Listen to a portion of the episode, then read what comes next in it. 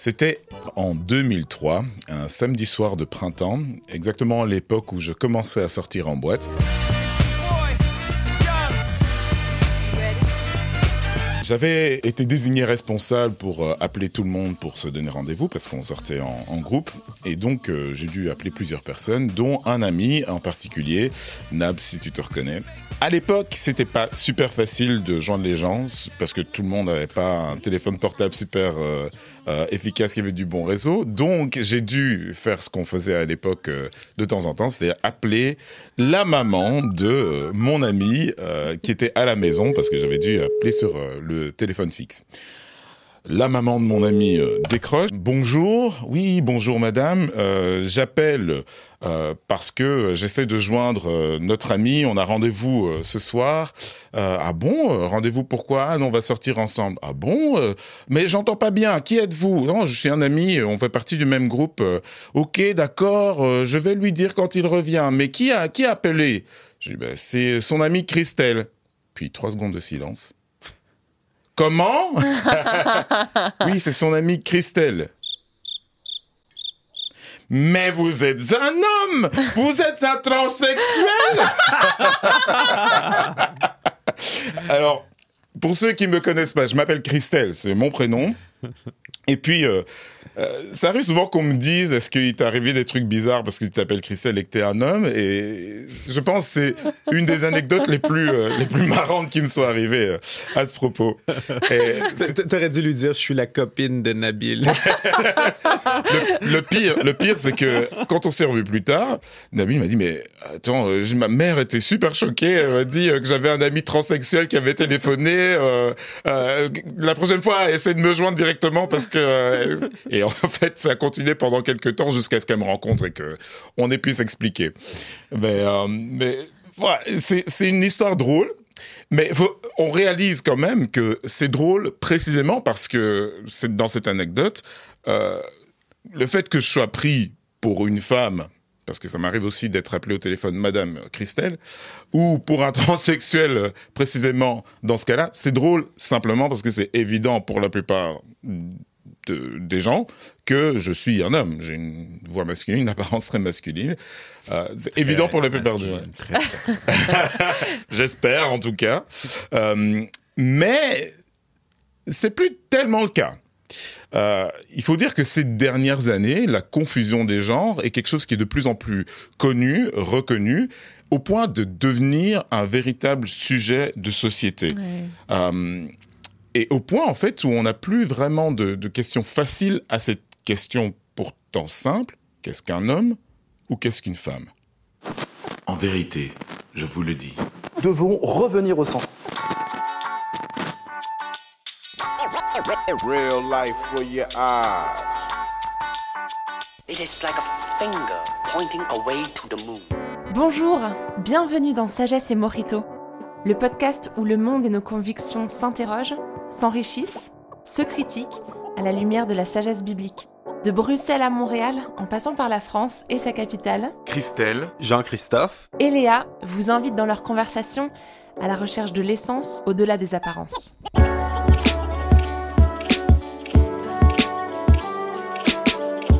Bonjour à tous, chers auditeurs et chères auditrices de Sagesse et Morito. Ici Léa avec mes super copains Christelle et Jean-Christophe. Et aujourd'hui, on se pose autour de la table pour parler euh, d'une thématique de société qui pourrait nous faire parler pendant des heures et des heures et des heures avec des cris, des larmes et beaucoup de désaccords parce que c'est une thématique compliquée on entend de plus en plus parler de transgenre. Certains y rajoutent même un isme, tellement c'est un phénomène, transgenrisme. Mais souvent quand on en entend parler, c'est de façon hyper polarisée et très émotionnelle. Moi, quand je commence à réfléchir à la question du genre et à ses multiples implications, notamment bah, les personnes qui transitionnent, bah, j'ai tout de suite peur d'être immédiatement considérée comme transphobe, comme intolérante, et j'ai aussi peur de me tromper, de pas exactement savoir comment me positionner et qu'est-ce que je pense sur la question. Parce que bah oui, qu'est-ce que je suis moi pour dire que telle personne est un homme si elle se sent femme? Enfin, c'est compliqué en fait. Mais au-delà de la tolérance et de l'accueil de l'autre, cette question du transgenrisme, elle pose aussi une multiplicité de questions sur l'identité, l'identité qui est vécue sous le prisme du ressenti, de je me sens comme ceci, donc je suis cela. Et tout ça, ça pose énormément de questions philosophiques et euh, théoriques sur quels sont les postulats de base qui nous permettent aujourd'hui de poser la question transgenre dans les termes euh, qu'on peut voir sur les médias. Et tout ça nous amène à la question fondamentale de la vérité. Hmm. Et ça, c'est quelque chose qu'on aime bien en fait Hmm. à Sagesse et Morito, dans le fait de chercher l'essence au-delà des apparences. Mais pour pas tout de suite euh, vous assommer, ni vous, les auditeurs, ni mes chers copains, Christelle et JC, avec de la théorie, de la philo, etc., je vais juste commencer par raconter une histoire. Parce que l'histoire de Christelle, elle est drôle parce qu'elle t'est arrivée à toi Mhm. et que tu, tu, tu ne te sens pas euh, ni transsexuel ni transgenre, tu es en dehors du, du- du débat et donc ça t'est arrivé et c'était un, un petit peu surprenant. Mais il y a des personnes qui vivent ça de l'intérieur, Ouais. notamment un certain Scott Nugent, dont je vais vous raconter une partie de l'histoire. Il y a six ans, j'ai commencé ma transition. Au cours de cette période, mon assurance et moi-même avons été facturés à peine moins d'un million de dollars. La dysphorie de genre n'est pas un choix, mais être transgenre l'est. C'est un sentiment, un désir, une envie. Nous disposons aujourd'hui d'une technologie médicale qui permet aux personnes biologiquement femmes de créer l'illusion de ressembler à des hommes grâce à un traitement à la testostérone et à la chirurgie. Cette technologie moderne m'a apporté la paix, dit-il. Parce que c'est un homme transgenre qui dit ça. Mais il continue, il dit que ça lui a apporté la paix, mais à un prix très élevé. Le processus est brutal pour l'esprit, le corps et l'âme. Être transgenre est désormais un désir que l'on peut transformer en réalité. On peut le créer par une intervention médicale. Mais les traitements ne sont pas réversibles et comportent des risques importants. De nombreuses personnes souffrant de dysphorie de genre croient que les hormones sont réversibles, ce n'est pas le cas. De nombreux parents mettent leurs enfants sous inhibiteurs de puberté pensant qu'ils sont réversibles, ce n'est pas le cas. Au Royaume-Uni, le NHS, donc euh, le ministère de la Santé, s'en est récemment rendu compte et est en train de modifier sa position, mais le Canada a refusé de se pencher sur cette question. Pourquoi Nous oublions l'énorme quantité de revenus générés en poussant nos enfants à croire qu'ils sont transgenres? Hmm. De plus, les médecins, les travailleurs sociaux et les cliniques spécialisées dans le domaine du genre ne sont pas transparents quant aux innombrables risques de la transition médicale. Il continue. Pendant ma propre transition, j'ai subi sept interventions chirurgicales pour changer mon apparence en homme.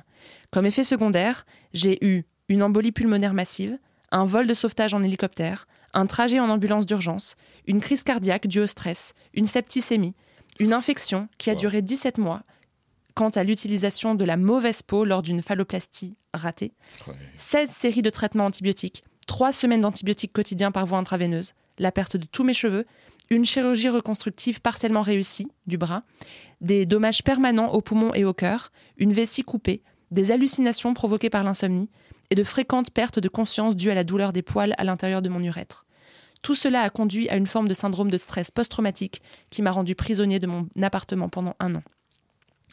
Wow.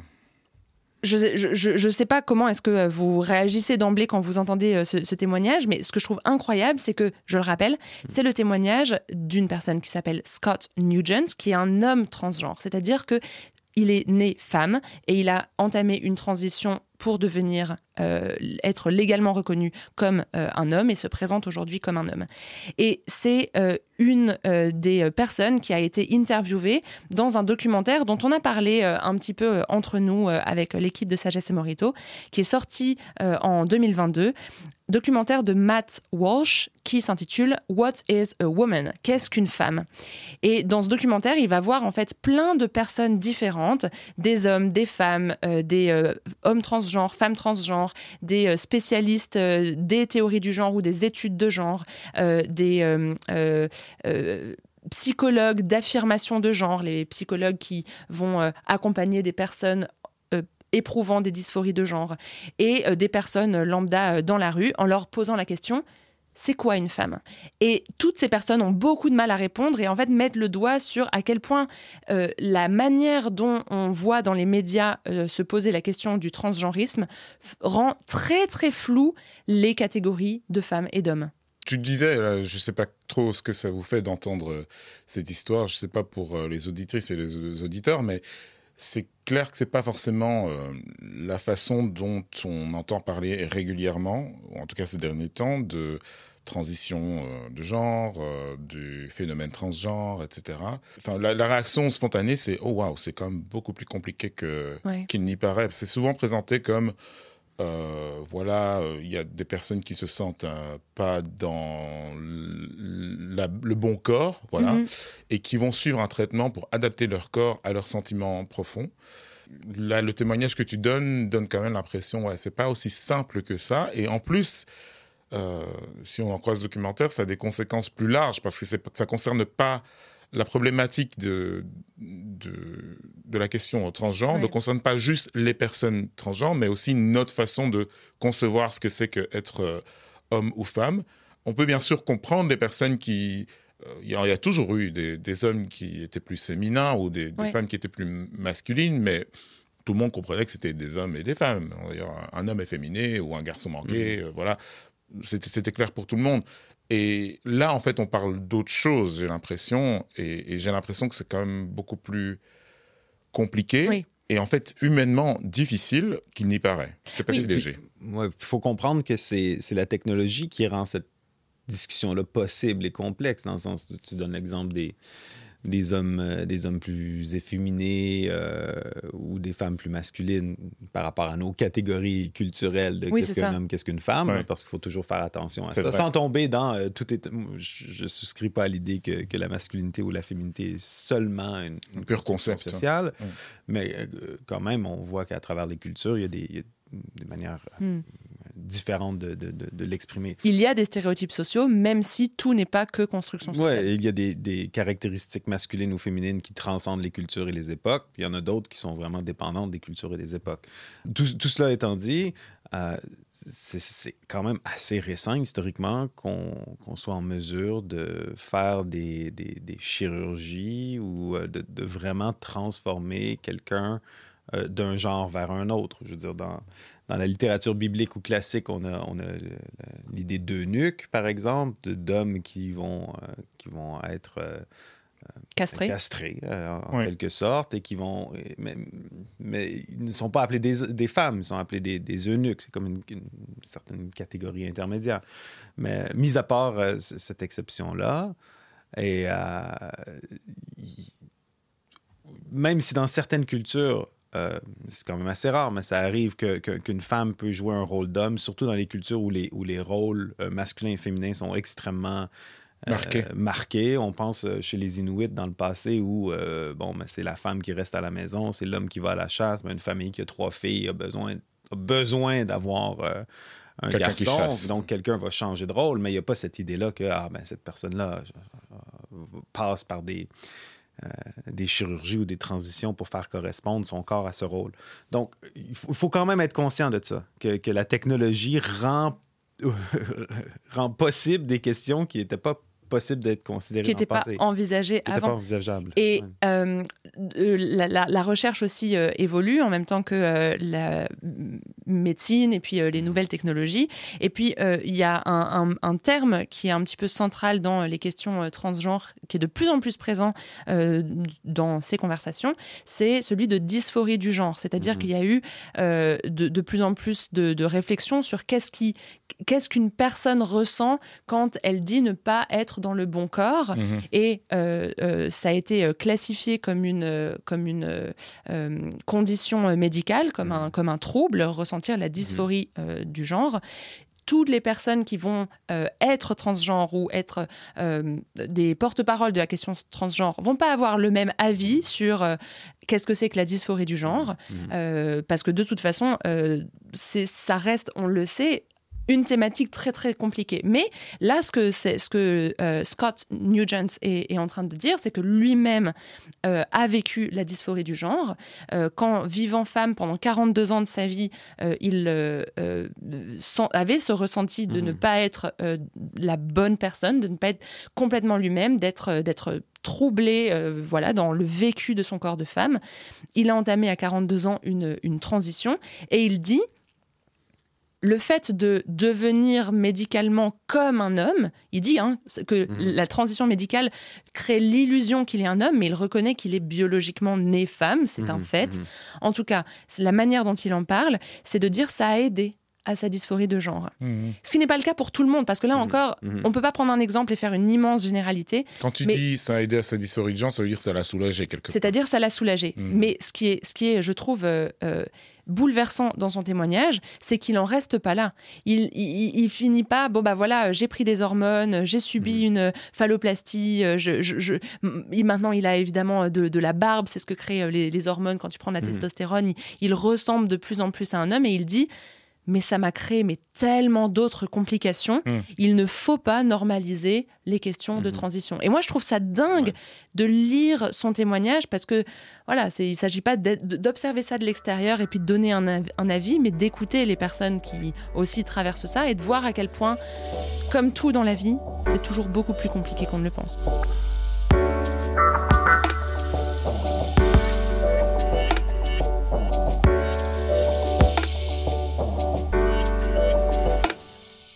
C'est quand même frappant de voir comment euh, le discours a changé quand même dans les dernières années. Je pense que c'est le témoignage de, de, Nugent euh, le, souligne. C'est bon, dysphorie, c'est ça vient du grec euh, dys qui est, difficile ou mal, puis féro euh, porté. Donc de, de- mal porter son genre, cette idée-là de mal porter son genre, c'est une condition euh, mentale. Et dans le passé, ben, sans la technologie, à quelque part, ben, s'il y a une adéquation entre, entre ton, ta, ta psyché ta- ta- et ton ton corps. corps, ben, c'est ta psyché qu'on va essayer de changer parce que ton corps est, Il est est un fait. Il est donné, il est là, puis c'est pas possible. Mm, mm, mm. J'ai l'impression dans, dans le, toute la conversation autour du transgenrisme récemment, c'est qu'on dirait que le, le- le balancier s'est vraiment euh, renversé. Puis là, on, va aller vraiment vers ce qu'on appelle le, euh, l'affirmation, entre guillemets, du genre, c'est-à-dire la transformation du corps pour euh, correspondre à cette conception euh, interne du corps. Bon, il faut, faut savoir qu'au Canada, il y, a une, euh, il y a une loi qui vient d'être adoptée au Parlement qui criminalise les thérapies de conversion. C'est-à-dire? C'est- C'est-à-dire, dans le fond, la loi au début, je crois qu'elle avait été initiée en, en réaction à certaines pratiques, des fois dans des communautés religieuses, euh, qui visaient à, à- à changer l'orientation sexuelle euh, des personnes. Puis, euh, ben, souvent, c'était des, des- des- certaines histoires d'horreur, là, littéralement, où que des gens étaient... étaient, avaient de la thérapie par électrochoc ou des Mhm. choses là, extrêmement, extrêmement traumatisantes. Et donc, je ne m'oppose pas du tout à cette, à cette, à cette idée-là d'in- d'interdire des, des- des- des- des thérapies de conversion, mais la, définition de thérapie de conversion est devenue tellement large à travers le projet de loi qu'aujourd'hui, une thérapie de conversion, et là je cite la loi, s'entend d'une pratique, d'un traitement ou d'un service qui vise, selon le cas, bon, à modifier l'orientation sexuelle d'une personne pour la rendre hétérosexuelle, à modifier l'identité de genre d'une personne pour la rendre cisgenre, à modifier l'expression de genre d'une personne pour la rendre conforme au sexe qui a été euh, assigné à la personne à la naissance. Bon, et ainsi de suite. Il, y a, sept euh, définitions ici. Mais ce que ça, ce que ça fait, c'est que euh, ça fait vraiment pencher le balancier vers la transition hormonale puis chirurgicale. Tu veux dire que ça l'encourage, c'est ça? Ça- ben, non, seulement, ben, non seulement ça l'encourage, c'est que, ça- que le, le contrebalancier qui serait de dire Ah, ben, on va essayer d'offrir un service ou un traitement psychologique ou psychiatrique pour atténuer ce- cette, Mm. cette dysphorie-là, ben, non seulement c'est illégal, c'est criminel. Ouais. Donc, Et c'est notamment ce que critique Scott Nugent. Euh, et hum, il le critique en tant que personne qui lui-même a subi une transition euh, médicale et, euh, et, passé par là. Et il dit, de plus en plus, on normalise l'idée de transition dès qu'une personne va euh, exprimer, ressentir une dysphorie du genre. Mais c'est ça que je voulais demander parce que tu as, dit ça tout à l'heure.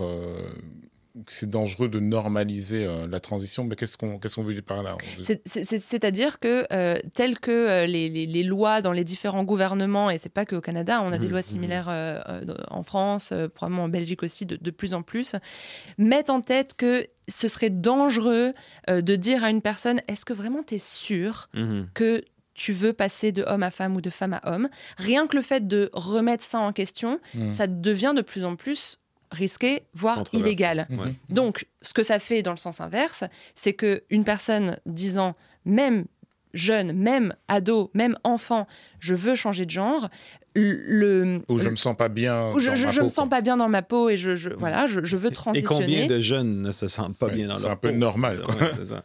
En tout cas, l'idée, c'est de d'aller dans une politique d'affirmation. Et c'est d'ailleurs euh, pour ça on entend de plus en plus parler, euh, quand on se- s'intéresse à, à ces questions-là, de euh, euh, psychothérapie d'affirmation de genre. Mhm. Ce qui est intéressant, c'est que Nugent, lui-même trans, s'oppose à un activisme transgenre qui rend beaucoup plus commun et beaucoup plus acceptable et beaucoup plus euh, normal la solution de tout de suite encourager à la transition. Ouais. Et il dit, ça se fait de plus en plus jeune en fait. Il y a, il y a- il y a- il y a- il y a- il y a plein d'États qui permettent, euh, notamment dans les pays scandinaves, à ce que des, des enfants de 4, 5, 6, 7, 8 ans euh, décident je, je, je vais changer et les, et les lois sont là pour, euh, pour, pour les aider. Et il dit, mais ça c'est dangereux parce que parce que en fait c'est pas du tout anodin comme chirurgie Mhm. et puis euh, de prendre des bloqueurs de puberté ou des inhibiteurs de pro- puberté euh, de, de- de passer par cette étape là ce qu'il dit c'est mais je le souhaite à aucun enfant et donc Mhm. attention à la manière dont on en parle Faut, faut faire attention aussi, là, c'est quand même,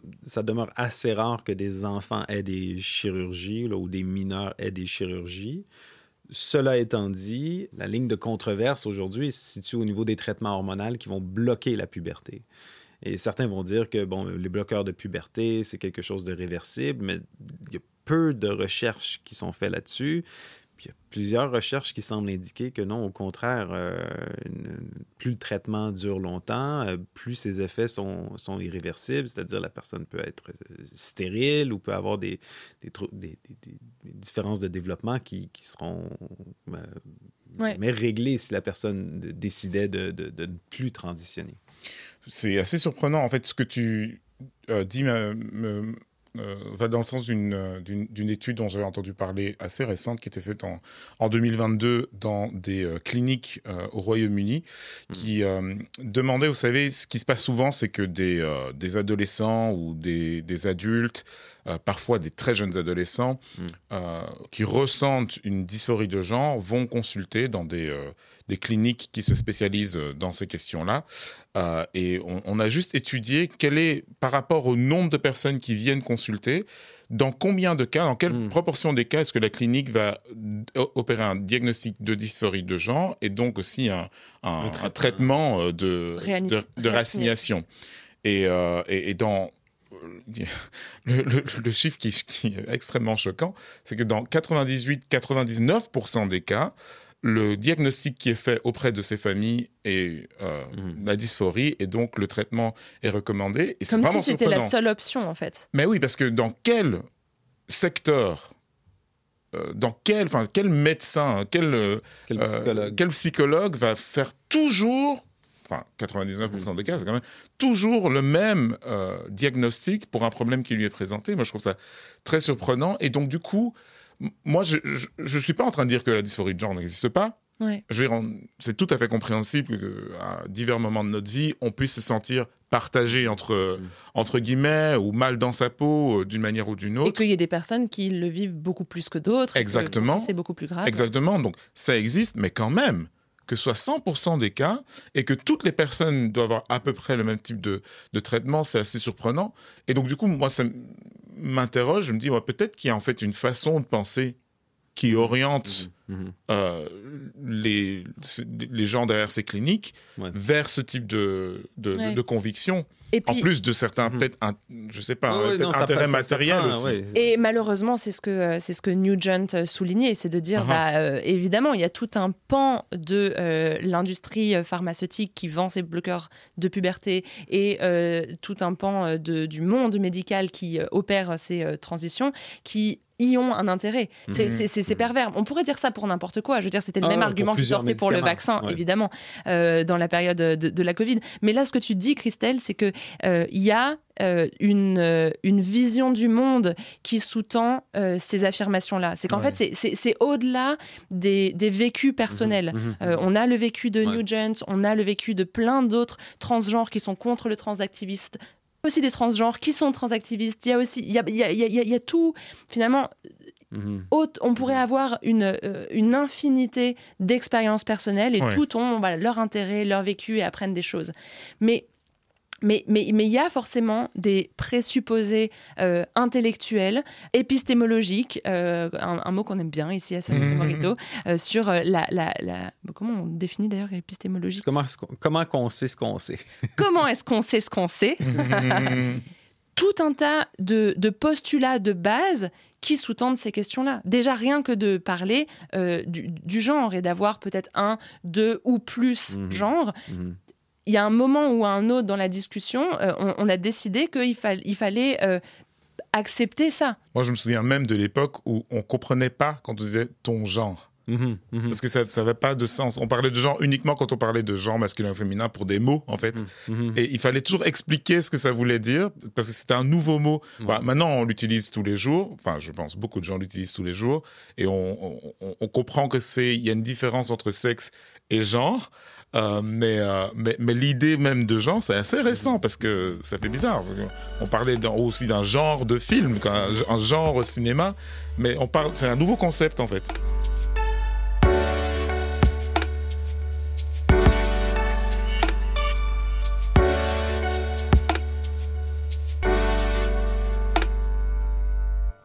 C'est là où ce euh, il y a un côté de moi qui est, libéral politiquement, qui se dit ben euh, chacun devrait avoir le droit de faire qu'est-ce qu'il veut, puis si quelqu'un veut euh, obtenir une chirurgie pour changer son genre, ben, peut-être qu'il y a des convictions différentes que les, de- des miennes, peut-être qu'il y a des présupposés épistémologiques des croyances différentes des miennes, mais comme je veux pas que lui impose ses croyances sur moi ou sur ma famille, ben moi je veux pas imposer les miennes sur lui ou sur elle. Tu sais, c'est- Il y a comme un genre de trêve, c'est ça l'ordre politique actuel. Hmm. Euh, Toutefois, là, qu'est-ce qui semble se passer?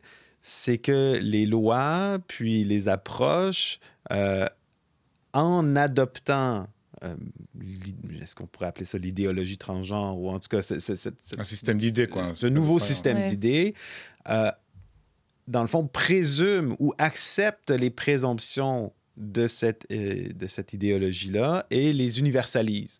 Qu'est-ce que je veux dire par là? Par exemple, on, on revient souvent avec cette question euh, épistémologique du euh, ce qu'on appelle le réalisme, par exemple, dans la, dans la théologie chrétienne, puis dans, plus- en fait, dans plusieurs... dans les sciences aussi. dans les sciences, il y a, il y a cette idée-là qu'il y, a un- qu'il y a un réel qui n'est pas construit social- socialement. C'est-à-dire comme- qu'il existe indépendamment de ma subjectivité, de ce que je ressens, de ce que je perçois. Il existe. C'est ça, c'est ça. Puis ça remonte à, à Aristote et Platon là, qui, vont, qui vont être réalistes de manière différente, mais c'est un peu comme l'idée de dire, euh, ben, il y a des cercles. Un cercle, ça existe. Je veux dire, euh, on peut voir des formes euh, sur Terre, ça c'est un, un cercle, le rebord du, du, du, Verre. du verre. Bon, c'est c'est- toute représentation physique sont imparfaites, mais à quelque part, cette idée-là du cercle, elle existe en vérité. L'idée d'une femme existe en vérité. Et puis, dans le fond, leurs apparences dans, dans, dans, dans, dans l'univers matériel sont le reflet d'une idée qui, euh, qui les dépasse. Ok, donc ça c'est Platon, Aristote, c'est une C'est certaine les philosophie. réalistes. Puis, puis le nominalisme va dire, mais non, mais toutes ces choses-là sont des, sont des mots, sont des concepts, sont, sont des constructions sociales. C'est un peu comme la distinction à dire, est-ce qu'on découvre les mathématiques ou est-ce que les mathématiques sont simplement comme un langage? Qu'on dé- ouais, déduit, qu'on construit? Est-ce que, Ah, que est-ce que les mathématiques existent? Genre 1 plus 1 est une vérité qui existe à l'extérieur même de l'univers, mhm. indépendamment de la réalité matérielle. Ou est-ce qu'on le crée par notre logique en définissant, en disant, bon allez, on va- ça va être une convention sociale, 1 plus 1 ça fera 2. Oui, Et, et ça, à un moment donné, c'est comme. ben, tu, tu crois dans l'un ou dans l'autre. Ce que tu es en train de dire, c'est que euh, euh, peut-être que euh, la pensée transgenre de dire ben, on peut se sentir dans le mauvais corps et vouloir transitionner pour avoir un autre genre, c'est plus du nominalisme. Exactement, exactement. Puis il y a cette idée-là de dire, ben, pour, pour certaines croyances, on va dire, ben, il, y a un, il y a un créateur et donc il y a un ordre créationnel. Donc le corps avec lequel tu, tu te retrouves, euh, ben, il y a quelque chose de providentiel là-dedans. Y C'est-à-dire, c'est donné comme un cadeau. C'est donné, c'est donné comme un cadeau. Puis, euh, comment dire, l'harmonie se vit euh, en vivant conformément avec, avec cette providence-là, avec ce cadeau qui est donné. Mais est-ce que ça veut dire que voilà, si, si le cadeau qui m'est donné, c'est d'être né dans un corps, bah, prenons le, le- le cas de Scott Nugent là, euh, le cadeau qui m'est donné, c'est d'être né dans un corps de, de, de- de femme, euh, mais que profondément, je sens que ce Mhm. corps ne, ne m'appartient pas, ben, je dois tout faire absolument pour euh, jouer le rôle d'une femme euh, dans la société. euh, euh, Je sais pas, euh, me maquiller, mettre des boucles d'oreilles, euh, avoir des passions typiquement féminines de façon stéréotypée. Mhm. Est-ce que c'est ça que ça veut dire? Je comprends pas la question. Est-ce que si j'ai l'impression, bah, je vais prendre moi par ouais. exemple, si j'ai l'impression que au fond de moi je suis une femme, Ouais. mais que mon corps qui m'est donné, euh, c'est un, un corps d'homme, ben, je dois me forcer à jouer l'homme, Mhm, mhm. même si à l'intérieur je me sens différent.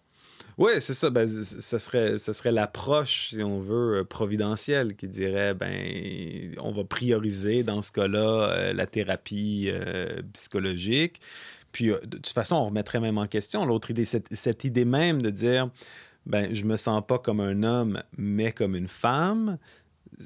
Là aussi, il y a comme une présupposition épistémologique. C'est comme comment est-ce que je peux me sentir comment est une femme? Il y a un traité très connu en, en neurosciences qui, euh, qui, pose la question euh, commencer à être une chauve-souris.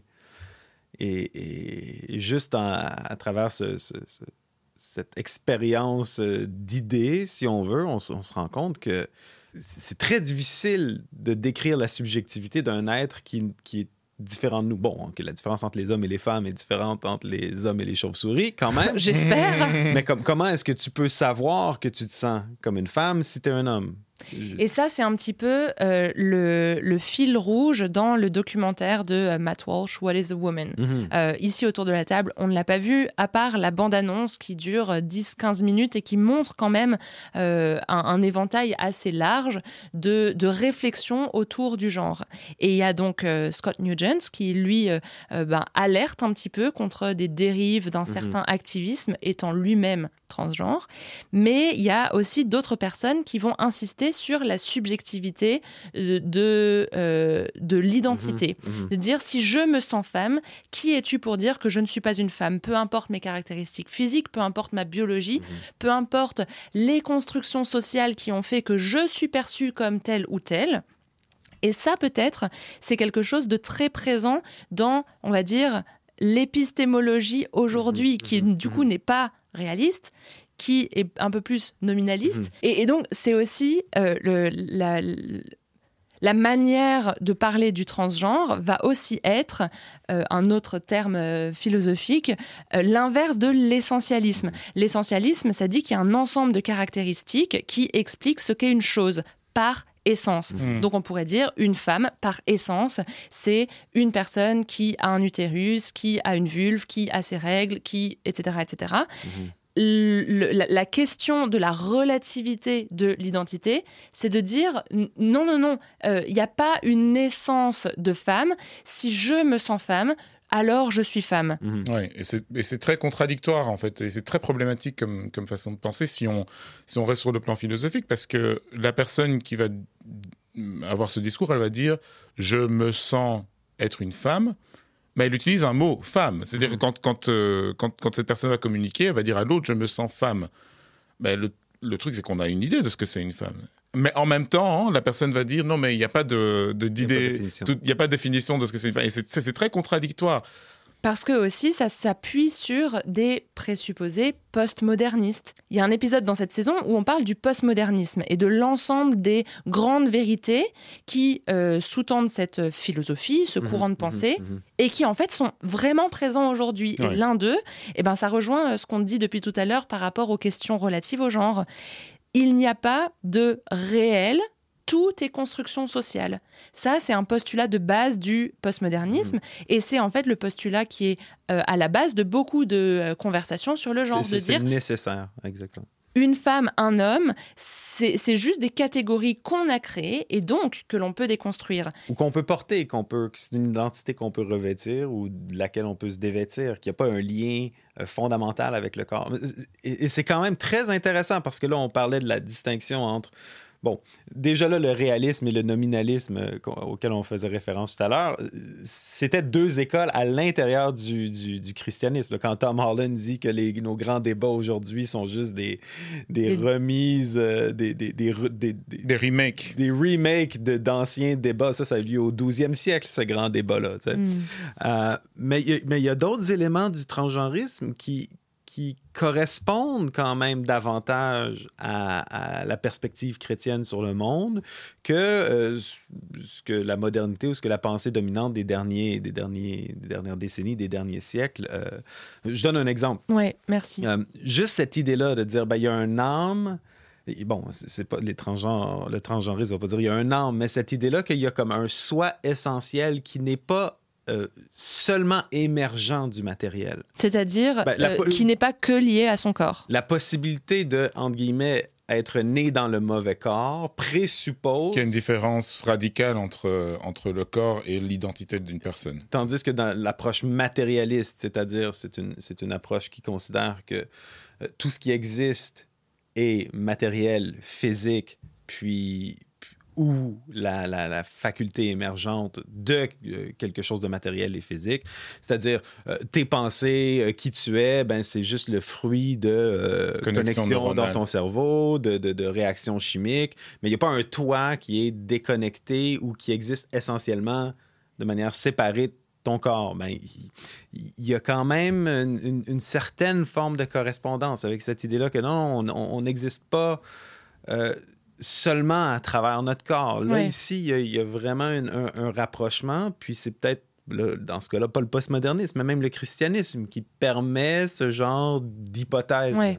Ouais, ce que tu exprimes au fond, c'est cette idée euh, fondamentale qu'un être humain, c'est plus que son corps. Mhm. Et donc, euh, mon identité, c'est plus que euh, ben, ce qu'il y a de matériel en moi, c'est-à-dire euh, mon, mon apparence physique, euh, euh, ma voix, euh, mon corps, mes os, etc. Il y a quelque chose de plus. Hmm. Alors, la petite distinction, sans doute, c'est que euh, l'idée que l'âme est un peu piégée dans le corps et que l'âme, c'est l'âme, l'identité, c'est plus important que le corps.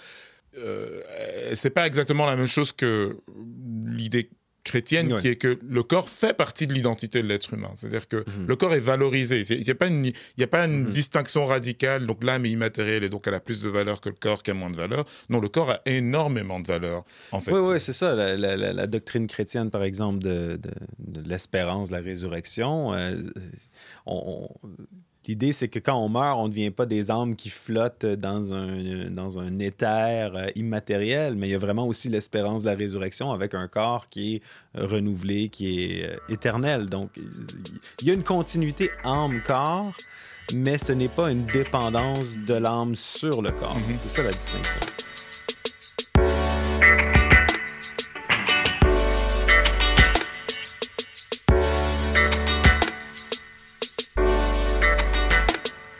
Et en même temps, euh, une autre, euh, un autre pont peut-être euh, entre la question transgenre et puis la vision chrétienne du monde, c'est qu'il y a certes une beauté, une bonté du corps en tant que création, en tant que création qui sera ressuscitée Mhm. dans l'éternité, mais il y a aussi une réalité de la division et de la fracture du vécu du corps. Mhm. Il y a, y, a, y, a des, y a des problèmes euh, inhérents au fait d'avoir un corps, il y a des maladies, il y a des choses qu'on... Attends d'avoir mon âge, Léa.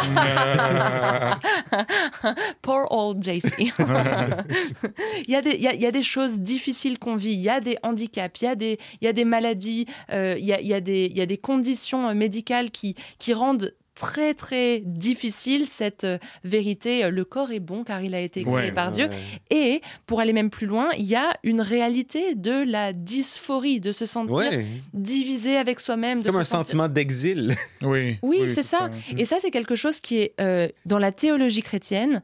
Dieu se fait homme en Jésus-Christ, une personne qui a vécu sur Terre. Alors il y a 2000 ans, donc on l'a, on l'a pas croisé dans la rue, mais en tout cas, on a suffisamment de preuves pour savoir que c'est vrai, c'est un fait historique. Ouais, si Et- on l'a pas croisé dans la rue, c'est parce qu'il a un corps et qu'il n'est pas physiquement là. Exactement, Ouais. exactement. Et ce corps-là, c'était un corps euh, d'humain avec euh, ses capacités, euh, ses incapacités, ses limitations, ses défauts.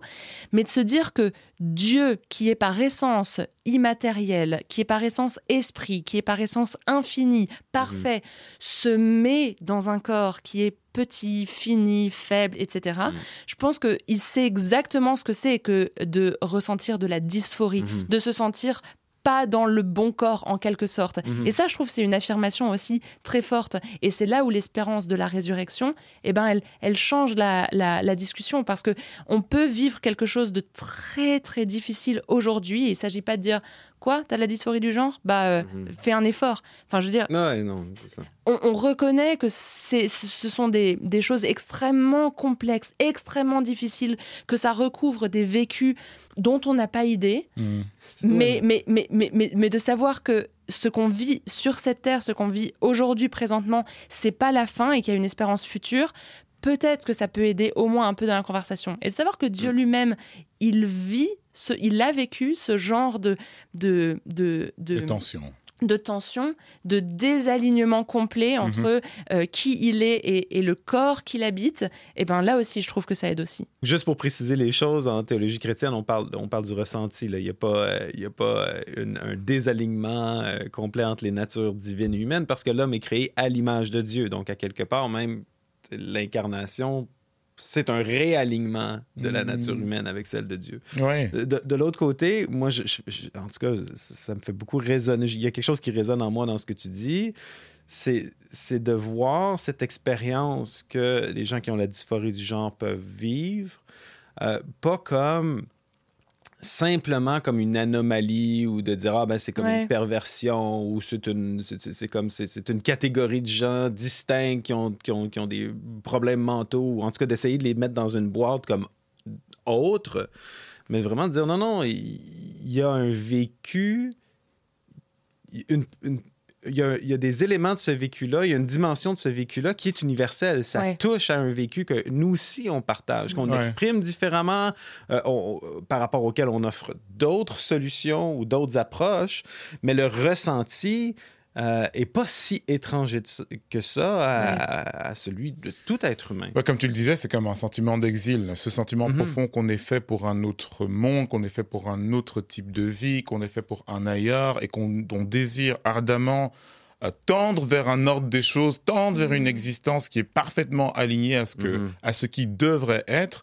C'est un sentiment qui est, qui, est, qui, est, qui est- Mhm. qui est profond et qui implique aussi que la vie humaine, c'est un chemin où on essaie de retrouver, euh, euh, de- de- d'avancer progressivement Ouais. vers euh, l'accomplissement parfait de, Mhm. de, de qui on est, quoi, de, de, de, de notre identité. Et ça, euh, on parle ici de, de, de transition euh, Mhm. de, de, de, de sexe, etc.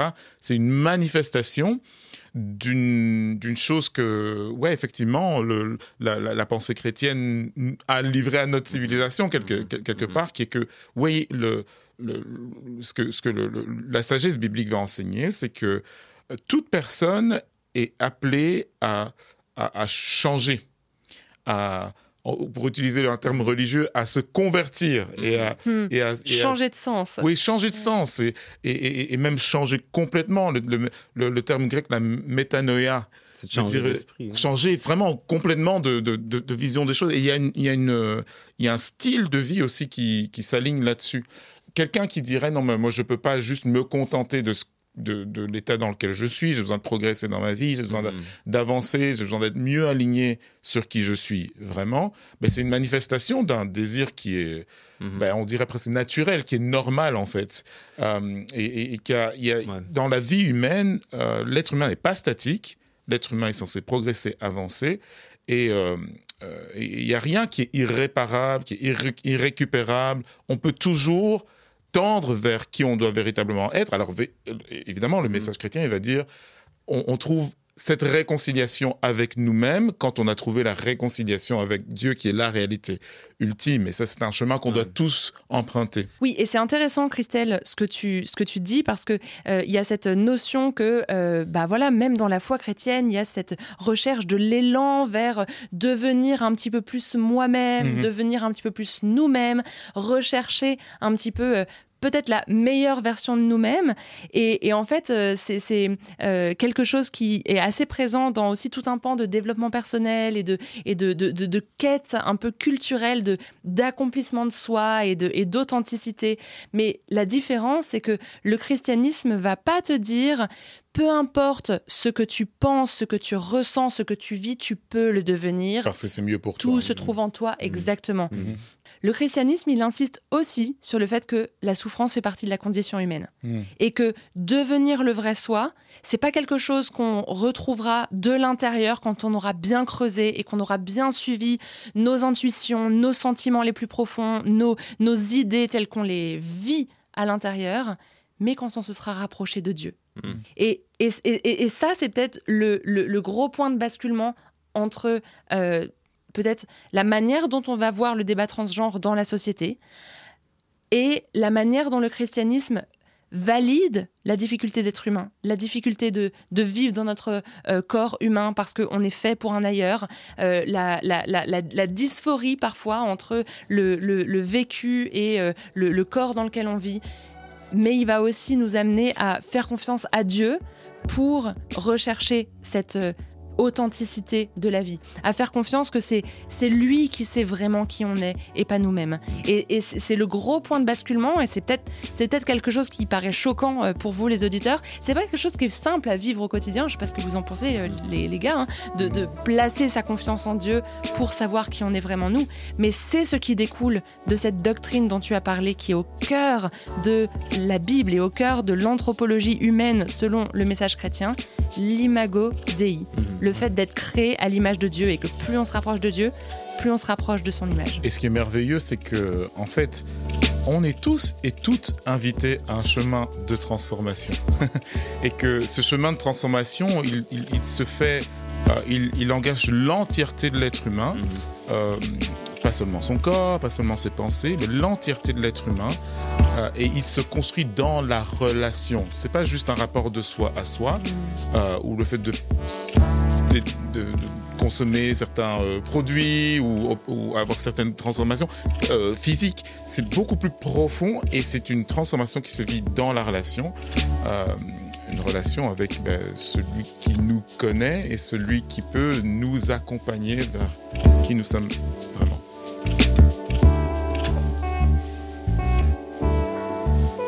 Merci d'avoir été avec nous pour ce nouvel épisode de Sagesse et Morito. Vous pouvez nous retrouver sur imagodei.fr, toutes vos applis de podcast. N'oubliez pas de vous abonner et de nous mettre un petit pouce bleu ou quelques étoiles. Pour nous rejoindre dans l'aventure, vous pouvez nous soutenir sur les plateformes de dons Tipeee ou Patreon. Merci et à bientôt dans Sagesse et Morito.